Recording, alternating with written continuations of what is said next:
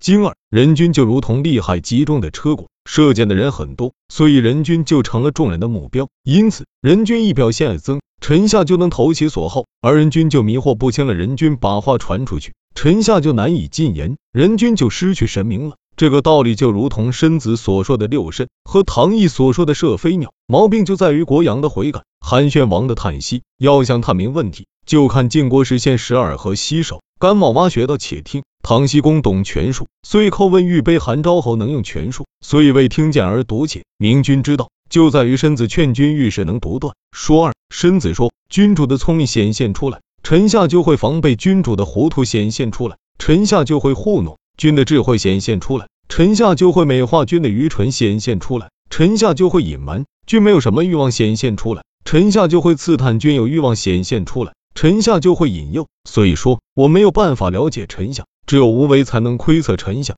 还有一种说法，申子说：慎重你的言论，否则人们会知道你的意向；慎重你的行为，否则人们会追随你的方向。你露出智慧，人们就会瞒过你；你露出愚蠢，人们就会算计你；你有才智，人们就会避开你；你没有才智，人们就会收拾你。所以说，只有无为才能窥测臣下。田子方问唐一居说：射飞鸟的人要防备什么？答说：飞鸟用几百只眼睛看着你，你用两只眼睛来防备，你可要仔细你的粮仓。田子方说：好吧，你把这个道理用在射飞鸟上，我把这个道理用在治国上。郑长者听说后说道：田子方知道要守粮仓，却不知道守粮仓的道理。只有虚静无为而不显露自己的意图，才能守住粮仓。另一种说法，齐宣王问唐义子射飞鸟的事，射飞鸟要注意什么？唐义子说。在于谨慎守护粮仓。王问：为什么要谨慎守护粮仓？答说：鸟用几十只眼睛看着人，人用两只眼睛看鸟。为什么不谨慎守护粮仓呢？所以说，在于谨慎守护粮仓。王说：那么又怎样像谨慎守护粮仓那样去治理天下呢？如今人主用两只眼睛观察一国，一国臣民用万只眼睛观察人主，那要用什么办法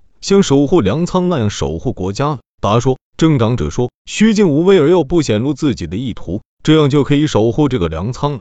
国阳被郑国国君所看重，听说国君厌恶自己，一次陪同国君饮酒，借机先对国君说：“臣不幸偶然有了过错，希望国君关爱并指出，臣请改正过失，臣就能够免除死罪了。”有人去游说韩宣王，宣王很高兴而常叹息。左右进士把宣王高兴的情形争先报告给那人做人情。晋国君做齐国相国时，王后死了，不知道立谁为王后，于是献上玉耳就知道了。另一种说法，薛公做齐国相国时，齐威王夫人死了，宫中有十位嫔妃，都受到王的宠爱。薛公想知道齐王要立的人，而诚请立他为夫人，威王听从了，那就是建议成功了；而在立夫人这事上被看中，威王不听，那就是建议失败；而在立夫人这事上被看清，想先知道威王要立的人，好劝说威王立为夫人，于是做了十颗玉耳，其中有一颗是最精致的，一起献给了威王，威王分给十位嫔妃。第二天陪坐时，看那颗精致的玉耳在哪个人身上，就劝威王立哪个为夫人。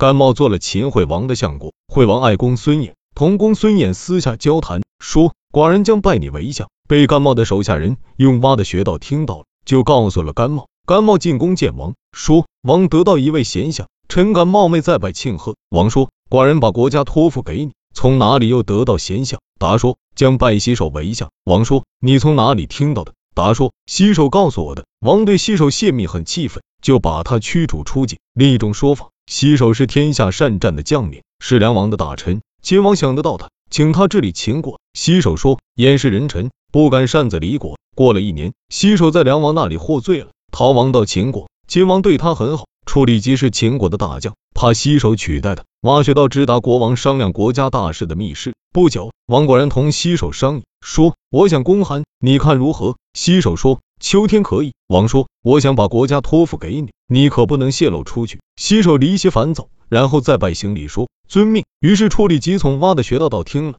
进士都说：“秋天起兵攻韩，大将是西首。”就在这一天，进士全都知道了这个月，国内也都知道了。王召处理即说：“为什么喧闹？从哪里传出来的？”处理即说：“像是西首。”王说：“我没有对西首说什么，为什么说是西首呢？”处理即说：“西首只身在外做客，又刚刚获罪，他的心里很孤单。这话也许是取悦于人。”王说：“对，派人召西首，西首已经逃往其他诸侯国去了。唐洛公对昭侯说：“现在有只价值千金的玉杯，就是上下通气而无底，可以盛水吗？”昭侯说：“不可以。”有只瓦杯不漏，可以盛酒吗？昭侯说：“可以。”又问：“瓦杯是最便宜的了，可是不漏就可以盛酒。虽然有价值千金的玉杯，极其贵重而无底，漏不能盛水，那么谁还往里倒饮料呢？如今作为君主而泄露群臣说的话，就如同没有底的玉杯一样。”即使臣下有极高的智慧，也不会把自己的谋略都献出来，就是怕泄露呀。昭侯说：“对。”昭侯听了唐僖公的话，